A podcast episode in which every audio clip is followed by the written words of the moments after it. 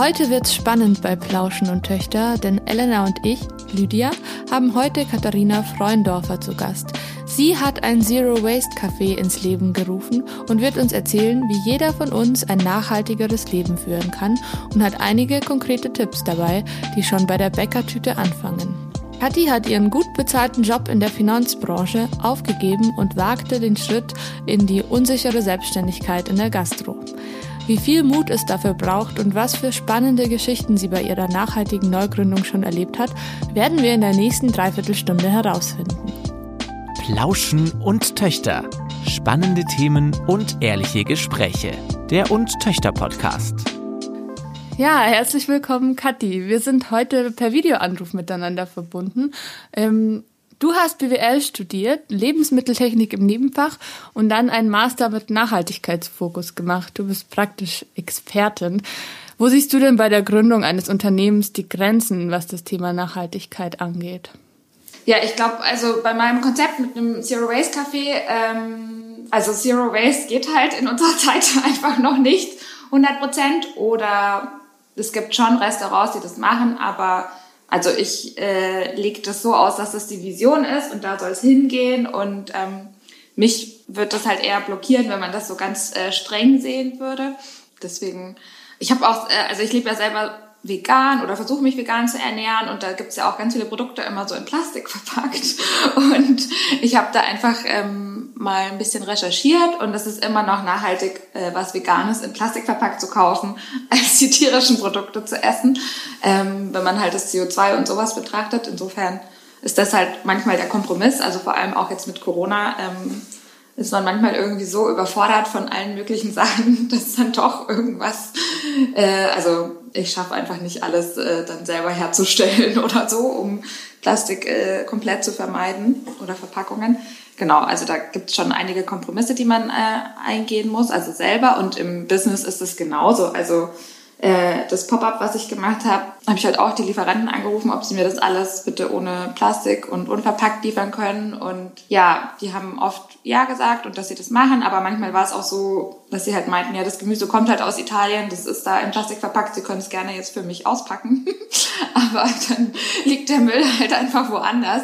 Also das löst halt irgendwie nicht das Problem. Ähm, deswegen ist es so ein Work in Progress, dass man da weitergeht und dran bleibt. Und ich denke, das Wichtige ist, das einfach ehrlich zu kommunizieren, was halt geht und was nicht. Und ähm, ja, sich da auch ein bisschen dieser Kritik zu stellen. Aber ich denke, viele Leute, die da was kritisieren, sind auch welche, also entweder welche, die selber wenig machen oder ich meine, es ist einfach unsere Welt im Moment, dass man das noch nicht perfekt machen kann, aber genau es ist einfach das Ziel, dahin zu gehen und Schritte dahin zu machen.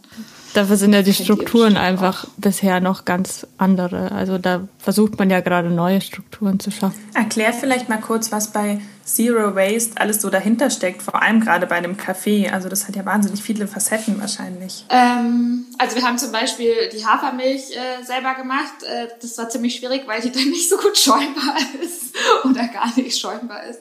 Ähm, weil ähm, ganz viele pflanzliche Produkte kommen eben in Plastik verpackt, also zum Beispiel im Tetrapack und ähm, es wird zwar beworben, das Tetrapack, dass man das halt recyceln kann, aber es stimmt halt leider nicht ganz. Also es werden, glaube ich, nur 40 Prozent von diesen Tetrapacks recycelt. Und da hatte Deutschland schon eine hohe Quote. Und ganz oft bei diesen Recyclingquoten ist es auch leider so, dass es so gerechnet wird, alles, was zu, zur Recyclingfabrik hingeliefert wird, zählt dann rein als recycelt.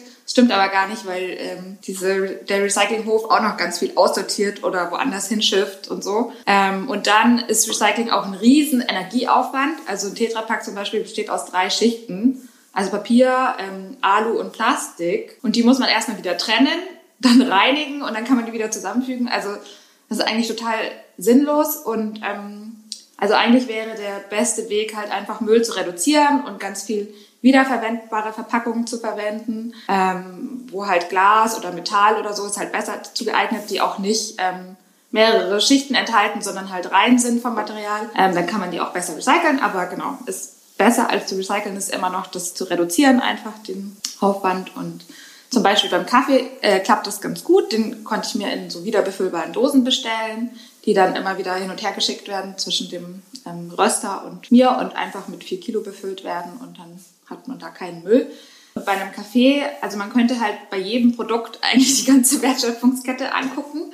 Das ist aber sehr viel Aufwand, deswegen ähm, gucken wir halt erst mit den letzten Schritt an. Also im Café, wie kann man da schauen, dass die Sachen ohne Verpackung angeliefert werden? Dann kann man noch bei der Herstellung angucken, wie viel Strom verbraucht es oder wie kann ich das verwenden, um möglichst auch alles vom Produkt zu verwenden. Und ja, dann wie wird es entsorgt? Also trenne ich meinen Müll richtig? Ähm, was kommt in Biomüll, was nicht? Also da gibt es ganz viele unterschiedliche Schritte und das nennt sich auch Lebenszyklusanalyse. Das kann man auch für ein Produkt halt machen, ähm, wo man auch die ganze Herstellung betrachtet, also den Wasserverbrauch bei der Herstellung, den Wasserverbrauch Verbrauch bei der Verwendung und den Wasserverbrauch zum Beispiel bei der Entsorgung. Und ja, das könnte man eigentlich für jedes Produkt machen. Es existiert schon für ein paar Produkte so eine Analyse, aber nicht für alle.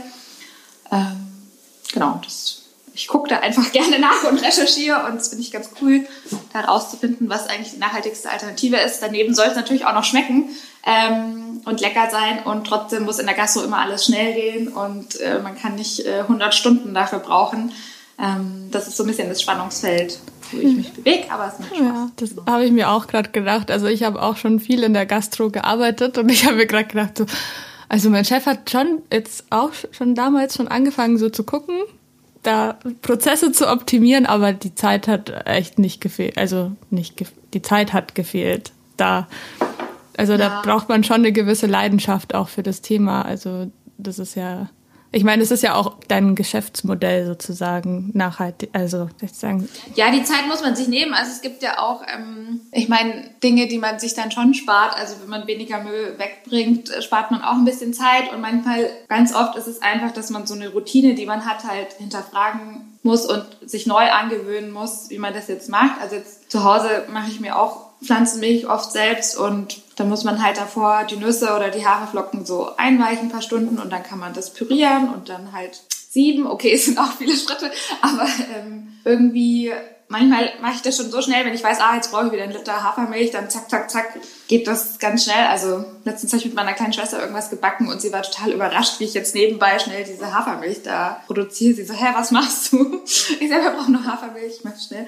Also und ja, das, also Prozesse kann man ja überall optimieren. Das passiert ja in der Industrie ständig. Deswegen, man kann das ja auch als positive Herausforderung sehen, ähm, dass man das halt dahin optimieren kann, wie man halt besser im Einklang mit der Natur leben kann und nicht so viel Plastikmüll produziert. Also es ist ja einfach absurd, dass es anscheinend als schneller und praktischer gilt, irgendwie Erdöl aus der Erde zu holen und daraus Plastik zu produzieren und das dann wegzuschmeißen, als äh, irgendwie das anders zu machen. Also und vor allem jedes Plastikteil, was jemals produziert wurde, existiert wahrscheinlich noch auf diesem Planeten. Also es ist einfach total absurd. Es ist einfach kein Kreislauf und ja, macht einfach eigentlich viel weniger Sinn. Ja, das ist super spannend. Du predigst da halt so ein Umdenken, das ja eigentlich auf jeden Fall notwendig ist weil ähm, auf Dauer wird so nicht weitergehen. Und eigentlich ist ja die Hoffnung, dass jetzt, was du da als Neues gerade schaffst mit deinem Café, irgendwann in hoffentlich nicht allzu ferner Zukunft eigentlich das Standard sogar in der Gastro werden sollte. Das ist auch so das, was wir uns immer jetzt vorstellen mit unseren Büchern. Klar, wir sind jetzt mit die, nicht die ersten, aber wir sind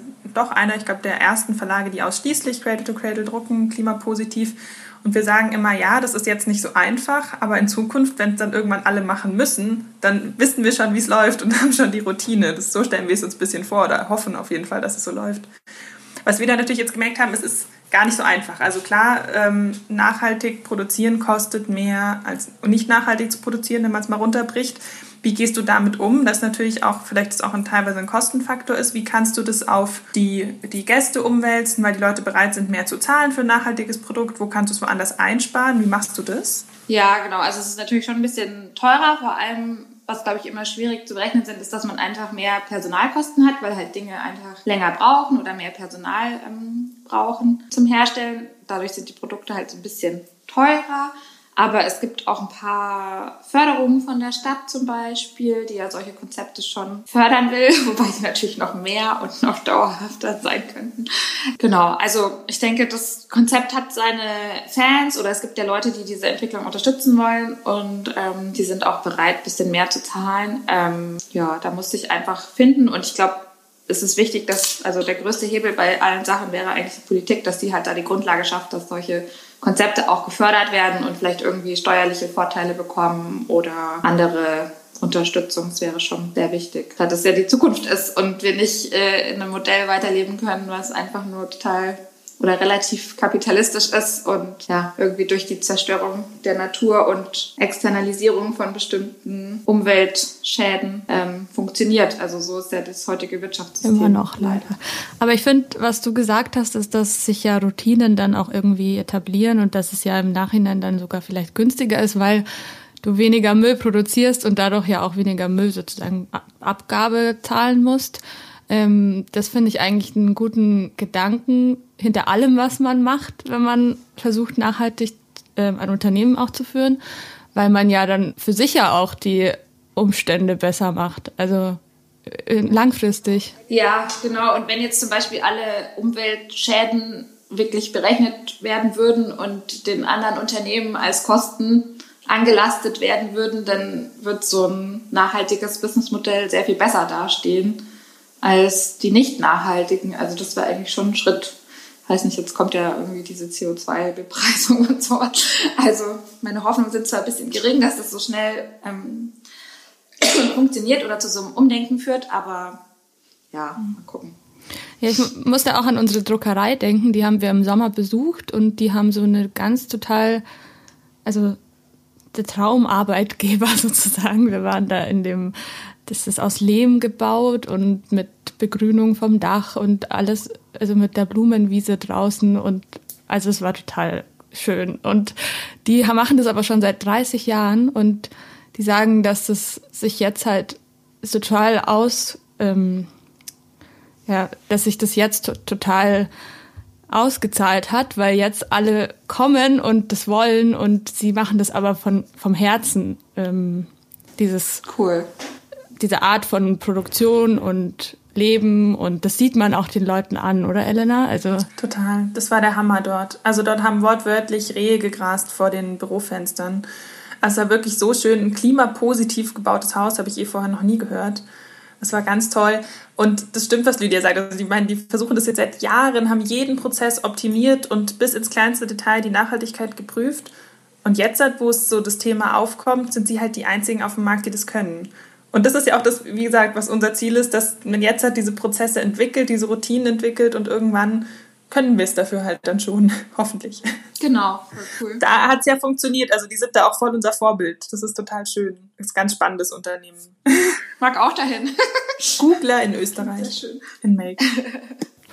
Machst du das eigentlich alles alleine? Ja, also ich habe Freunde, die mir unter, mich unterstützen. Also äh, viele Mädels. Aber ja, ich bin allein von Gründen. Und ähm, ja, es ist irgendwie ein bisschen schwierig, jemanden zu finden, der da Bock drauf hat, auch in der Gastro-Nachhaltigkeit umzusetzen. da sagen eigentlich, also alle Gastronomen, mit denen ich äh, spreche, sagen eigentlich, das geht nicht. ähm, das ist zu viel Arbeit und ähm, ja, bisschen schade. Aber vielleicht findet sich noch wen. Da ist wahrscheinlich der Vorteil, jetzt neu zu gründen und sich das erst alles zu entwickeln. Wenn man nie mit jemand spricht, der jetzt schon immer ein Café führt, da kann ich mir schon gut vorstellen, dass es da schwierig ist, dieses Umdenken. Und klar, jeder hat so seine Routinen. Aber da ist es vielleicht gar nicht schlecht, mit jemandem zu gründen, sogar im Notfall, der gar nicht aus der Gastro kommt. Obwohl du kommst ja eigentlich auch nicht aus der Gastro, oder? Ich komme auch nicht aus der Gastro. Nee, also was halt äh, ganz cool war, zum Beispiel im Pop-Up hatte ich auch eine Veranstaltung mit den Foodsharern, wo wir mit geretteten Lebensmitteln gearbeitet haben. Also es gibt schon echt viele tolle Unterstützer und ich arbeite auch ähm, oder hatte auch den Zero Waste Stammtisch äh, im Pop-up mit Rehab Republic. Ich weiß nicht, ob ihr die kennt. Das ist quasi der Münchner Zero Waste Verein. Also da kommt schon ganz toller Input von allen Seiten immer und Unterstützung und ähm, so funktioniert das eigentlich ganz gut und die Food Saver zum Beispiel von Foodsharing sind ja auch total dahinter, halt Lebensmittelverschwendung ähm, zu stoppen und haben da auch total viele Ideen, was man alles noch machen könnte. Wollten eigentlich auch selber sogar so ein Foodsharing-Café eröffnen mit geretteten Lebensmitteln nur. Also ja, da gibt es schon viele Überschneidungspunkte und wo wir auf jeden Fall, wenn mein Café dann existiert, zusammenarbeiten werden. Cool, das ist ja super spannend mit dem, mit dem Foodsharing, weil man natürlich dann aber jedes Mal, vielleicht jede Woche oder jeden Tag sich tatsächlich neue Gerichte überlegen muss aus dem, was an dem Tag halt übrig geblieben ist. Was natürlich auch wieder mehr Arbeit macht, aber auch totale USP des Cafés vielleicht ist. Es gibt jeden Tag was anderes Gerettetes. So. Man muss da ganz kreativ sein. Also wo wir das gemacht haben, kam kistenweise äh, das Essen an und die sind super organisiert. Also irgendwer hat dann die Milch- und Fleischprodukte dann nochmal wieder abgeholt, die wir nicht äh, verwerten wollten. Und ähm, genau, man muss halt alles nur durchgucken, was doch äh, verwertbar ist und nicht äh, schlecht ist, weil ich da quasi die Verantwortung dann übernommen hat, dass jetzt keiner ähm, sich den Magen verdirbt von dem Essen, was wir draus kochen. Und dann haben wir halt so eine, also wir haben so ein Retterbrunch veranstaltet und haben dann ähm, am Tag davor, ich glaube bis zwölf oder halb eins nachts gekocht, vorgekocht, alles gestippelt und so. Ja, war schon sehr anstrengend, aber hat auch sehr viel Spaß gemacht. Und ähm, einzige Problem ist, dass man das Essen nicht ähm, verkaufen darf. Also es war nur gegen Spende dann. Ähm, genau weil das halt gerettetes Essen ist. Aber es ist auch total absurd, wenn man dran denkt, wie viel Lebensmittel so ein Supermarkt oder eine Bäckerei immer wegwirft. Also wir leben da echt im Überfluss, irgendwie in so einem Schlaraffenland. Ähm, weil der Supermarkt ist ja immer voll und es gibt immer alles und äh, das wird niemals alles gekauft. Also das ist einfach so. Wenn, wenn wir jetzt so drüber reden, dass bei so einem Retter Brunch oder wenn man so ein Café eröffnet, vielleicht ist dann die Speisekarte auch nicht so ähm, groß, weil man ja nur mit dem arbeiten kann, was gespendet wurde. Also jetzt nicht bei deinem Kaffee, sondern das, was. Ähm es wird aber alles Mögliche gespendet. Also es gab so viel. Also wir hatten zwei Kisten Bananen, drei Kisten verschiedenstes Gemüse, Blätterteig, Mehl, alles Mögliche. Also äh, da war nicht das Gefühl von Mangel irgendwo. Also das war so viel, wir hatten fast nicht genug Platz für die ganzen Kisten. Ah, ich hätte mir jetzt so vorgestellt, dass man einfach nur, ähm, also dass man so zwei Gerichte kochen kann, weil man so drei Paprika und fünf Gurken oder so geschenkt bekommt, aber nee, okay. Ja, ich kenne das selber. Ich arbeite nebenher auch im ähm, Lebensmittelhandel, im Obst- und Gemüsehandel und wir haben wahnsinnig viel immer, was wir auch ähm, an Foodsharing geben. Und das ist immer das Problem, wenn man sich Samstagnachmittag halt verschätzt hat beim Einkauf, kann es halt sein, dass man dann fünf Kisten Salate hergibt. Und gerade halt solche Produkte wie Pilze sind halt was, was schlecht werden würde übers Wochenende. Und da wird immer wahnsinnig viel am Ende verschenkt, damit es nicht weggeworfen wird.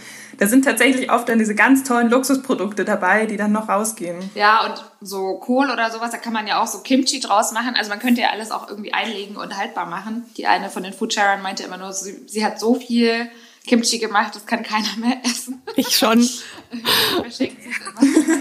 oh, ich liebe Kimchi. ja. Ich dachte auch nicht, ich hatte das dann immer beim Brunch dastehen, das ist mega gut angekommen. Ich hätte nicht gedacht, dass so viele Leute gerne sowas essen, aber ist ja auch ein Superfood. Also. Wenn wir jetzt über den Überfluss reden, der jetzt im Supermarkt ist, würdet ihr sagen, dass die Leute auch mit weniger zufrieden wären? Also wenn man jetzt sagt, man braucht jetzt nicht drei verschiedene Erdbeerjoghurts oder so, oder ich finde es schön. Also ich brauche auch nicht so viel, weil ich schon so ein bisschen minimalistisch eher drauf bin, aber so ab und zu probiere ich schon gerne irgendwas Neues und freue mich, wenn es was Neues gibt. Und ich habe auch mit einer Bekannten geredet, die halt in der DDR aufgewachsen ist und die meinte, nee, also niemand würde jemals auf Bananen verzichten und keine Ahnung, nur weil irgendwas anderes nachhaltiger ist ich glaube, das kommt so ganz äh, drauf, also es ist so eine persönliche mhm. Präferenz irgendwie. Das kann man es ist eigentlich schon auch eine Spannung da zwischen, man denkt, man muss immer verzichten und andererseits. So ein Mindset eigentlich, ob man trotzdem Fülle sieht oder nicht. Oder? Äh, genau, also man will ja auch nicht wieder in der DDR leben. Also, nee. Ähm, und ich meine, dieses Jahr, gut, die Leute standen manchmal vor leeren Klopapierregalen, aber das war es auch schon und Mehl, so fast. Und haben, Oder Hefe. dann, ja, Hefe, genau, das war das. Ähm, aber was ich meine, ist, dass man ähm, ja so ausgewählte Dinge anbietet also bei Unverpacktläden ist es ja, finde ich, so. Also die haben ja immer nur ein Produkt, also da kannst du ja nicht zwischen verschiedenen Marken entscheiden, sondern die haben eigentlich immer nur ein Produkt. Aber du siehst die Marke gar nicht, sondern nur äh, den Reis ohne Verpackung halt. Also ich finde, da ist es ja irgendwie schon so. Bei Bioläden finde ich jetzt schon, dass die auch relativ viel Auswahl immer haben. Also Erzähl doch mal von deiner Crowdfunding-Kampagne. Das ist für uns total spannend, weil wir unsere auch gerade noch aktuell am Laufen haben. Erzähl doch mal du, wie das bei dir lief mit deiner Crowdfunding-Kampagne, weil die ist ja total erfolgreich gewesen. Wie du das angestellt hast, das ist total spannend. Das ist mega cool. Ich habe die ähm, gemacht, weil ich es einfach voll schön finde, zu sehen, also so als kleinen Markttest, um zu sehen, wie viele Leute die Idee gut finden und unterstützen wollen. Und ähm, genau auch als äh, eigenen Tritt in meinen Hintern äh, mehr Marketing zu machen. das muss man ja dann machen. Das hat auch ganz gut gewirkt. Wobei ich jetzt äh, eine Zeit lang wieder nichts auf Instagram und so gepostet habe, weil äh, während der Kampagne habe ich versucht, alle zwei Tage was zu posten. Und irgendwann ist man dann so leer, äh, leer gepostet und weiß nicht mehr, was man da schreiben soll. Nee, ähm, ich fand es mega cool und mich beeindruckt das auch immer noch, dass da irgendwie 260 Leute wirklich äh, Geld gespendet haben ähm, für die Idee und da so jetzt irgendwie über 11.000 Euro zusammengekommen sind, finde ich echt voll cool. Und es war auch total spannend, so ein Video zu machen. Ich hab, fand das total lustig, weil ich äh, ganz äh, prokrastiniert habe, mir diesen immer die neuen Schnitte vom Video anzugucken, weil ich das ganz schrecklich fand, mich selber anzuschauen. Keine Ahnung. Hat sich aber ein bisschen gelegt, ja. Ähm, das macht die Erfahrung, dass da haben wir auch schon Erfahrung gemacht, dass es am Anfang total komisch ist und dann muss man es ja lernen, auch als Unternehmer. Ja, und ich fände es halt auch lustig, wenn ich mir Feedback von anderen Leuten eingeholt habe fürs Video oder ich habe auch schon letztes Jahr bei so einem Gründerinnenwettbewerb mitgemacht, wo ich auch ein Video machen musste und habe da ganz viel, hab da irgendwie, da gab es irgendwie von 15 Coaches dann Feedback und jeder hat irgendwie bemängelt, dass ich am Ende vom Video nach unten rechts gucke oder so. Ich mir so dachte, hä? Keine Ahnung. Ähm, habe ich halt kurz nach unten rechts geguckt, so. Ähm, das ist so lustig, wie halt so negative Kritik äh, so hängen bleibt und äh, die positive kann man erst ähm, ja später irgendwie sehen. Naja, das fand ich ganz spannend, aber genau, sonst die Crowdfunding-Kampagne, es war auch interessant zu sehen, für welche Dankeschöns sich meine Freunde so entscheiden oder die Leute, die da drauf geklickt haben, waren ja nicht nur Freunde. Und am Tag, am ersten Tag vom Start der Kampagne habe ich auch so eine Schnitzeljagd durch München gemacht und halt Leute angesprochen und ein bisschen äh, Flyer auf Altpapier einfach verteilt, aber nicht so nachhaltig wahrscheinlich wie euer äh, Buch gedruckt. Ähm, genau, also es hat echt voll Spaß gemacht und ähm, wir sind da rumgefahren und ein Kumpel von mir meinte auch, ja, voll krass, Kathi, dass du da alle Leute ansprichst und erzählst, dass du ein Crowdfunding machst. Und ich so, ja, warum? Ist doch kein Problem.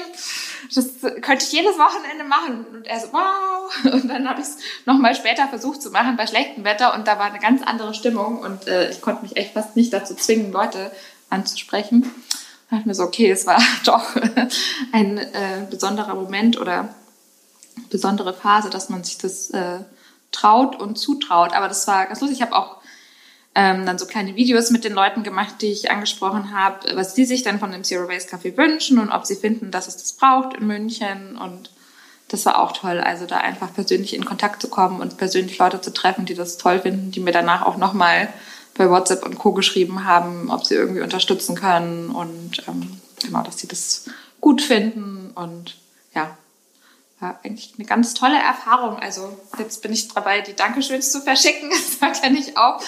Aber genau, ich freue mich voll. Hat voll gut geklappt. Das sind ja auch dann alles potenzielle BesucherInnen deines Cafés. Also ja, es war echt so ein kleiner Tritt in meinen Hintern, auch rauszugehen und alle möglichen Leuten von der Idee nochmal zu erzählen und sich da Feedback einzuholen und ja, mit Presse zu sprechen und hat Spaß gemacht. Ja, ich drücke auch die Daumen für euch, aber ihr habt schon das erste Ziel, oder? oder? Noch nicht ganz. Also wir haben noch bisschen, ähm, bisschen was fehlt noch für das erste Ziel, aber wir haben auch noch einiges geplant. Aber es stimmt schon, es äh, fordert schon Überwindung, auch am Anfang so seine Freunde anzuschreiben oder denen das zu schicken. Und ähm, ja, wir würden auch, glaube ich, gern mehr so persönlich machen, aber das geht ja jetzt wieder nicht so gut. Und ähm, ja, voll. Und ich kann es so gut nachvollziehen, dieses, dieses am Anfang die Hemmungen anzusprechen. Ich habe dann mal irgendwann am ersten Wochenende wirklich fast meine halben WhatsApp-Kontaktliste in Sprachnachricht aufgenommen, jeden persönlich. Das ist mir jetzt total unangenehm, diese Nachricht. Aber ich habe da so ein Projekt am Start. Magst du uns nicht unterstützen? Und alle waren total positiv und haben mir gleich total nett geschrieben und einige haben auch dann tatsächlich uns unterstützt davon. Das war total super und das nimmt ja auch keiner übel, weil jeder weiß, man ist ja auf die Leute angewiesen. Also anders funktioniert es nicht. Du kannst ihnen sogar sagen, selbst wenn du nicht unterstützen willst, vielleicht kennst du jemanden, der sowas interessant findet, bitte leite es weiter. Also das hat eine Freundin von mir in dem Pop-up, was ich letztes Jahr gemacht habe, hat da so einen Workshop ähm, gemacht und die hat auch alle ihre Freunde angeschrieben, ob sie teilnehmen wollen und dann immer dazu geschrieben, wenn du da nicht daran teilnehmen willst, vielleicht kennst du jemanden, für den das interessant wäre. Und das hat sie dann am Tag vorher nochmal gemacht und so. Und da waren echt dann Mädels bei dem Workshop dabei, die meinten so, ja, die Nina hat mich dreimal angeschrieben, aber dann dachte ich mir so, ach gut, jetzt komme ich, jetzt komme ich, sie hat ja recht. und da hat keiner das als äh, aufdringlich wahrgenommen, sondern ähm, so, ja, cool, jetzt hat sie mich halt nochmal erinnert und jetzt komme ich auch. Also deswegen, man darf, kann da irgendwie diese eigene Blockade, also man hat ja eine gute Idee und eine gute Sache und dieses auch wert, dass man die verbreitet und auch dreimal verbreitet. Also da muss man da schon ganz schön oft nerven, dass man die andere Person wirklich nervt.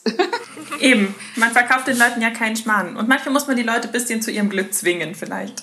Ja. Oder halt erinnern, weil die haben ja auch tausend andere Sachen zu tun. Und ich wollte gerade sagen, ich schaffe es ja nicht mal allen meinen Freundinnen auf nette, also auf Freundesnachrichten zu antworten. Und dann, wenn mir jemand so einen Link schickt, dann glaube ich, überlege ich es mir auch dreimal, wann ich das jetzt anklicke, obwohl es ja nicht lange dauert, einfach einmal kurz sich die Kampagne anzuschauen.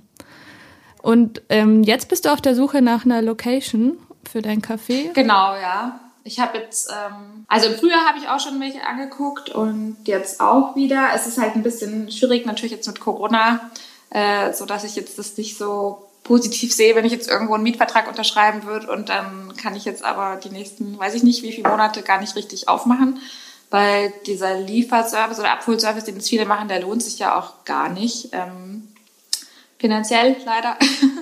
ähm, deswegen muss ich das bisschen entspannt oder überlegt angehen. Ähm, aber genau, ich bin schon am Gespräch, ein bisschen rumgucken und vielleicht findet sich ja auch ein Vermieter, der damit sich reden lässt, dass man irgendwie trotzdem guckt, ob man zusammenkommt. Weil im Moment werden ja schon viele Locations frei. Also es gibt ja schon viele, die da leider aufgeben müssen wegen Corona. Ähm, genau, aber ja, dadurch wird vielleicht was für mich frei. das ist irgendwie ganz komisch. Ähm, genau, und ähm, sonst plane ich noch ein paar Sachen vielleicht irgendwie online zu machen oder ja, aber ich hoffe schon, dass ich bald eröffnen kann. es ist irgendwie echt, ja, ein komisches, ein verrücktes, anderes komisches Jahr dieses Jahr und es geht wahrscheinlich auch noch bis ins Frühjahr weiter. Also. Ja, für uns auch total. Also wir haben uns das Jahr auch ganz anders vorgestellt.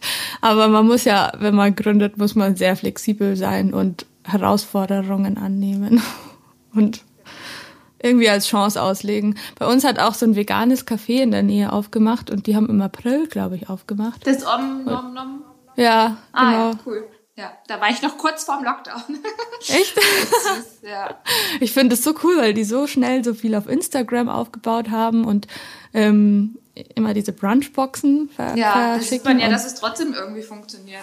Es ist auf jeden Fall super mutig, jetzt zu der Zeit den Entschluss noch zu haben und gefasst zu haben, jetzt noch mit der Gastro was auf Neues aufzumachen. Ich finde das ganz toll. Aber ich glaube, dass du eh wahnsinnig mutig bist, wenn man sich deine Geschichte so anschaut oder anhört. So mit aus festem, sicheren Job in der Finanzbranche ausgestiegen, so und dann vor so einem Mammutprojekt jetzt selbstständig zu stehen, ist toll. Sehr mutig. Oder ich, ich quäle mich einfach gern selber. Eins von beiden wird sein. Nee, irgendwie. Ich weiß nur, dass ich in der Finanzbranche halt immer mir abends dachte, so ja, ich verdiene hier gutes Geld, aber ich finde es einfach nicht sinnvoll, was ich mache. Und alle meine Kollegen stellen sich irgendwie nicht solche Fragen wie ich. Die sehen das irgendwie entspannter. Die waren irgendwie anders. Aber ich habe immer so gedacht, so, hä? Das macht doch langfristig keinen Sinn, was wir hier arbeiten. Und Gab es da irgendwie so einen Moment, an dem du jetzt gesagt hast, so, jetzt mache ich das? Irgendwie ein Erlebnis? Nee, oder? also ich wusste eigentlich schon immer, dass ich irgendwie gründen will. Ich wusste noch nicht was und habe halt da auch schon ähm, zweimal meinen Job gewechselt in der Zeit, also hatte drei verschiedene Jobs, weil ich immer dachte, vielleicht liegt es nur an irgendwelchen anderen Umständen, dass es mir nicht gefällt ähm, oder mich nicht erfüllt. Und ähm, ich weiß nicht, als Kind wusste ich nur, dass ich immer so Erfinderin werden wollte, irgendwas Neues machen wollte. Und dann habe ich auch so Freundinnen haben mit mir auch so einen kleinen Workshop gemacht, was jetzt der passende Job für mich wäre, wo ich halt so meine Werte sortiert habe oder was für mich wichtig ist in einem Job. Und ganz oben waren bei mir irgendwie Moral und Sinnhaftigkeit. Das hängt auch jetzt immer noch an meiner Wand. Ähm, ja, und dann habe ich mich so ein bisschen mit persönlicher Weiterentwicklung und sowas beschäftigt und so ein bisschen geguckt, weil also früher in dem Finance-Job, also da war das immer so ein Kreislauf aus Arbeiten und Urlaub machen. So den Urlaub fand ich dann wieder toll und finde es toll, die Welt zu sehen und andere Kulturen zu sehen, aber irgendwie ist das halt auch nichts Dauerhaftes. Das gefällt einem dann und dann ist man wieder zurück in dieser Welt, äh, die ja irgendwie, wo ich nicht so gut reingepasst habe in dieser Arbeitswelt und ähm, ja, irgendwie dachte ich mir, man braucht ja einen Alltag, der einem gefällt und nicht äh, regelmäßiges Ausreißen aus diesem Alltag, damit es einem gut tut oder man kann das ja auch mit Konsum wieder ausgleichen, wenn man dann gut verdient hat, dass man sagt, oh, jetzt gehe ich shoppen und gönn mir was, aber ja, ist jetzt auch nicht so schön, wenn man eigentlich weiß, äh, das ist jetzt nicht nachhaltig produziert und eigentlich brauche ich das gar nicht. Und also natürlich kann man sich mal was gönnen, aber ja, so sehr schöner, wenn das irgendwie so im Einklang miteinander ist. Und das versuche ich jetzt umzusetzen. Ja, man wird sehen. Es ist ja immer so ein Weg. Man weiß nicht, wo es hingeht. Das ist auch unser Lieblingssatz. Ja. Wir werden sehen, wie es läuft. Schauen wir mal, dann sehen wir schon. Und ja. Ja, ich, ich glaube auch, dass die Erfahrungen, die man jetzt sammelt, einfach so viel wert sind. Ähm, da kann man immer einen Weg weiterfinden. Also, aber wir wünschen dir natürlich ganz viel Erfolg bei deinem Café und bei allem. Wir werden natürlich ähm, Gäste sein. Ja, cool. Ja, ich werde euch auch weiter verfolgen. Und ich meine, das ist ja bei euch auch total spannend, dass ihr das schon während dem Studium gründet. Also ich habe ja so lange studiert, dass ich dachte so, okay, jetzt muss ich das auch erstmal beruflich ausprobieren, bevor ich äh, dazu Nein sage. ähm, Wir sind einfach gestartet. Wir haben schon vorher Nein gesagt. Aber ich glaube, das ist fast sogar noch einfacher als deine Geschichte, weil wir kommen aus so einer Situation, wir haben halt irgendwie nichts zu verlieren. Also im Notfall, wenn das jetzt alles überhaupt nicht läuft, mit der wir überhaupt nicht ausgehen, Mai, dann waren das halt drei Jahre, in denen wir wahnsinnig viel gelernt hatten und viel Spaß hatten und mit unseren besten Freundinnen zusammengearbeitet haben. So. Und, und das ist so, und dann können wir immer noch was Tolles anderes starten. Und du hast aber jetzt schon diesen Luxus kennengelernt, einen festen Job und eine Sicherheit zu, also zu haben. Das, das, die hatte man sowieso nicht als Studentin, daher ging das einfach weiter. Stimmt. Ja, ich hatte schon so quasi einen anderen Lebensstandard mal und aber irgendwie sind die Sachen auch nichts wert oder hohl. Also mich hat es zum Beispiel nie motiviert, so eine Beförderung und dann einen neuen Titel zu haben. Das war immer so, hm, ja gut, dann bin ich einen Tag glücklich darüber und dann ist es mir wieder egal. Ähm, deswegen, also, aber ich habe schon viele Freundinnen, die weiter quasi normale Jobs machen und äh, mir da erzählen, wie das läuft. Das ist einfach ein ganz anderes. Das ist ja auch okay, Leben. weil wir brauchen ja auch Leute, die sich dafür interessieren, aber noch genug Geld verdienen, unsere Produkte zu kaufen. Also ist es vollkommen. genau. Und für unsere Crowdfunding. genau, wir brauchen die ja fürs Crowdfunding. Ich habe auch eine gute Freundin, da war ich kurz vor meinem ersten Ziel und dann habe ich nochmal gepostet, ah, es fehlen noch 200 Euro zum ersten Ziel und bitte kauf nochmal irgendwas. Und dann hat die eine Freundin mir bei WhatsApp geschrieben, okay, du hast jetzt dein erstes Ziel erreicht. Und ich dachte mir so, hä, hast du jetzt für 200 Euro was gekauft? Ja. Und sie so, ja, ja, ich habe, äh, ich so, ja, hoffentlich hast du dir was ausgewählt und nicht eine freie Spende gemacht. Sie so, ja, ja, ich habe alles Mögliche angeklickt, so dass das zusammengekommen ist. Ich dachte mir so, okay, danke. Gut, eine Stunde später war das erste Ziel. Ja, aber das machen die Leute ja auch gerne. Ja bei so einer schönen Sache. Also man kann ja zusammenfassen, dass man es sich auf jeden Fall lohnt, sich mit sich selbst zu beschäftigen und ähm, aber auch mit der Umwelt. Also hast du noch Tipps für Nachhaltigkeit? So, wenn man jetzt davor steht und sagt, boah, ich weiß gar nicht, wo ich anfangen soll, oder vielleicht mein Freund, mit dem ich zusammenlebe, hält überhaupt nichts von Mülltrennung. ähm. Ja, also das Einfachste ist, finde ich, zum Beispiel eine Trinkflasche mitzunehmen und sich kein Wasser mehr in Plastik abgepackt zu kaufen ähm, weil man gibt auch so einen lustigen Spruch, diese Wasserproduzenten, die produzieren kein äh, Wasser, sondern eigentlich Plastikmüll. Ne? das Wasser ist ja schon da. Ähm, dann auch, wenn man sich halt einen Kaffee holt oder Essen holt, die eigene Verpackung ähm, mitnehmen. Und ja, also ich würde auch jedem ans Herz legen, mal auszuprobieren, auf Fleisch oder Milch zu verzichten. Das schmeckt gar nicht so schlecht und ähm, wenn man sich überlegt, wie die Tiere gehalten werden, ähm, gibt es einem auch ein besseres Gefühl. Ähm, wird, genau. wird dein Kaffee auch ganz vegan dann? Ja. ich sage immer lieber so plant-based, irgendwie finde ich das den schöneren Begriff, so pflanzenbasiert. Ähm, bei vegan denken ja viele Leute, das schmeckt dann nicht und klar. Ja, da kommt wieder Aber, dieses Verzicht. Ähm, kommt irgendwie mehr raus als bei ja. Pflanzen. und außerdem auch, wenn man sich anguckt, wie viel gesünder das ist für den Körper, also weil halt viele tierische Milchprodukte eher so entzündungsfördernd sind, ähm, wenn man die isst. Ähm, also vor allem bei Fleisch, aber auch bei Milchprodukten, da sind halt viele Hormone drin und die Eiweiße, die eher entzündungsfördernd wirken. Also ich fühle mich auf jeden Fall immer viel fitter, seitdem ich pflanzenbasiert esse.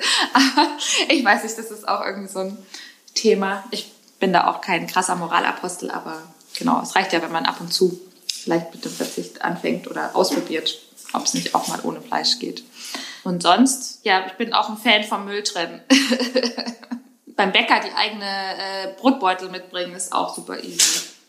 Und sich das Brot da reingeben. Ich muss noch gerade dran denken, weil wir haben letztes Mal unser, unser Einjähriges sozusagen gefeiert von und Töchter. Ähm, mal ganz offiziell mit all unseren Partnern, war sehr lustig. Und haben dann auch gesagt, wir machen ein kleines Buffet und ähm, eine unserer Kolleginnen ist auch Veganerin. Und dann haben wir beschlossen, ja gut, dann machen wir das halt alles vegan. Und mir ist dann im Nachhinein tatsächlich aufgefallen, die beiden Sachen, die ich geplant hatte, die wären so oder so vegan gewesen. Also man macht es viel öfters, viel automatischer, als man denkt. Und man muss, wenn man da ein bisschen kreativer wäre, es wäre eigentlich viel einfacher, als man denkt, glaube ich. Man muss sich nur ein bisschen in den Hintern treten. Es ist gar nicht so dramatisch. Selbst wenn man dann Bock hat auf was Fleischiges, gibt es halt auch super geile Ersatzprodukte, die echt schmecken wie Fleisch oder ähnlich. Also es ist jetzt wirklich nicht mehr so großer Verzicht. Es gibt auch guten veganen Käse, zum Beispiel in diesem Om Nom Nom oder bei der Gucci bei dieser Nucleus-Manufaktur, die macht äh, auch Käse aus Cashews, der schmeckt auch mega toll. Ähm, ich weiß nicht, in Paris, ich war Anfang des Jahres in Paris, da gab es so einen veganen Käseladen mit zwei Millionen veganen Käsen. Ich weiß nicht, warum es das hier nicht gibt. Aber es war ganz lustig, weil eigentlich die meisten Produkte irgendwie aus Deutschland kamen, aber ich habe die hier noch nie im Supermarkt gesehen. Äh, man kann sagen, man kann klein anfangen und darf sich nicht selber immer so kritisieren, sondern eher weiter wachsen. Also auch bei der Gründung. Ja, man muss sich eh feiern für jeden Minischritt, den man macht. Also anders geht es, glaube ich, nicht. Ähm, ganz liebevoll zu sich sein und nicht so streng. Ich glaube, das wird mein Titel für den Podcast. Feiern für jeden Minischritt. Und auf einmal ist man schon ganz weit und dann ist man schon dabei, sich eine Location für sein Zero Waste Café zu suchen. Also ich mache jetzt, ich wurschtel jetzt ja auch schon ein Jahr lang darum. Irgendwie könnte es schon auch schneller gehen, aber ähm, ich will ja auch, dass es was wird und deswegen, also im März hatte ich schon mal überlegt, eine Location zu übernehmen. Und äh, dann kam aber Corona und irgendwie war da ganz viel Unsicherheit und ich habe es nicht gemacht. Und ähm, ich denke mir, äh, gute Sachen brauchen auch einfach Zeit und ich möchte ja nicht eröffnen und dann in ein paar Monaten Insolvenz anmelden, sondern ähm, das soll ja schon funktionieren und die Zeit nehme ich jetzt halt einfach. so geht es uns auch. Die Buchproduktion ist auch nicht die schnellste.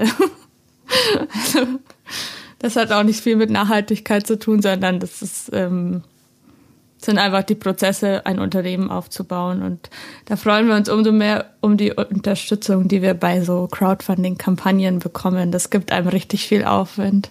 Ja, deswegen finde ich eigentlich auch, in Deutschland hat man schon, also wir haben schon viele Privilegien, so auch diese Sicherheit mit Arbeitslosengeld eins und zwei und weiß ich nicht was, Sozialsystem, dass es schon fast eine Pflicht gibt, dieses Privileg zu nutzen und äh, auch was zu verändern und nicht einfach in dieser alten Welt festzustecken, weil wir sind ja die Länder, die super ausgebildet, super weit entwickelt sind und wir müssen auch dann überlegen, wie soll denn die Zukunft aussehen und wie soll es weitergehen und äh, müssen da uns ja auch selber weiterentwickeln. Ich finde, dass man da schon seine Ausbildung nutzen sollte, die für was Positives einzusetzen und nicht ähm, die Augen zu verschließen. Wir sind ja auch die Länder, die, die, durch, die durch unser Verhalten auch so viel Müll anrichten und so viel in die entgegengesetzte Richtung arbeiten. Eigentlich ist es dann auch unsere Verantwortung, jetzt wieder in die andere Richtung zu arbeiten. Ja, und es macht ja auch Spaß. Also es macht ja Spaß, wenn man solche Werte wie Moral und Sinnhaftigkeit hat, dann erfüllt einen das ja auch. ja, das klingt immer so hochgestochen irgendwie. Ja, total. Aber man muss es auch manchmal, manchmal muss man das sagen, weil sonst ist es zu anstrengend. Ja, genau. Man kann sich auch, also, man, also was ich auch gemacht habe, ist mir meinen Warum aufgeschrieben. Das hängt jetzt nicht mehr an der Wand, aber genau, dass ich mir so überlegt habe, äh, was will ich eigentlich erlebt haben oder was finde ich cool erlebt zu haben, wenn ich uralt bin und auf mein Leben zurückblicke. Und ähm, ja, da finde ich schon cool, wenn ich was anderes gemacht habe als nur 70 Stunden die Woche gearbeitet und dann geil in Urlaub geflogen. Klar ist das auch cool, aber ähm, ja, gibt schon noch Sachen, die irgendwie toller sind und ähm, da finde ich so ein nachhaltiges Business gründen und ein Zero Waste Café sehr viel toller und ähm, ist irgendwie spannender. Wir wünschen Katharina auf jeden Fall viel Erfolg bei der Location-Suche und der hoffentlich baldigen Eröffnung ihres Cafés. Wir werden euch natürlich darüber informieren. Wenn euch das Thema Nachhaltigkeit und die verschiedenen Facetten und Perspektiven davon interessiert, dann empfehle ich euch unser neues Buch Great Green Thinking. Das kommt im März raus und wir finanzieren es gerade noch über eine Crowdfunding-Kampagne und ihr könnt euch zum Beispiel ein Exemplar inklusive eures eigenen Namens auf Startnext sichern. Den Link findet ihr auf unserem Instagram-Kanal und Töchter oder auch in den Show Notes dieser Folge. Und wenn ihr noch mehr über Kathi und ihr Projekt erfahren wollt, dann schaut doch auf ihrer Homepage o-circle.de oder Instagram o-circle vorbei. Den Link dazu findet ihr auch in den Show Notes. Und zuletzt empfehle ich euch noch, diesen Podcast zu abonnieren. Ähm, jeden Montag gibt es bei uns eine neue Folge und ich freue mich, wenn wir uns beim nächsten Mal wieder hören. Bis dahin. Plauschen und Töchter. Spannende Themen und ehrliche Gespräche. Der Und Töchter Podcast.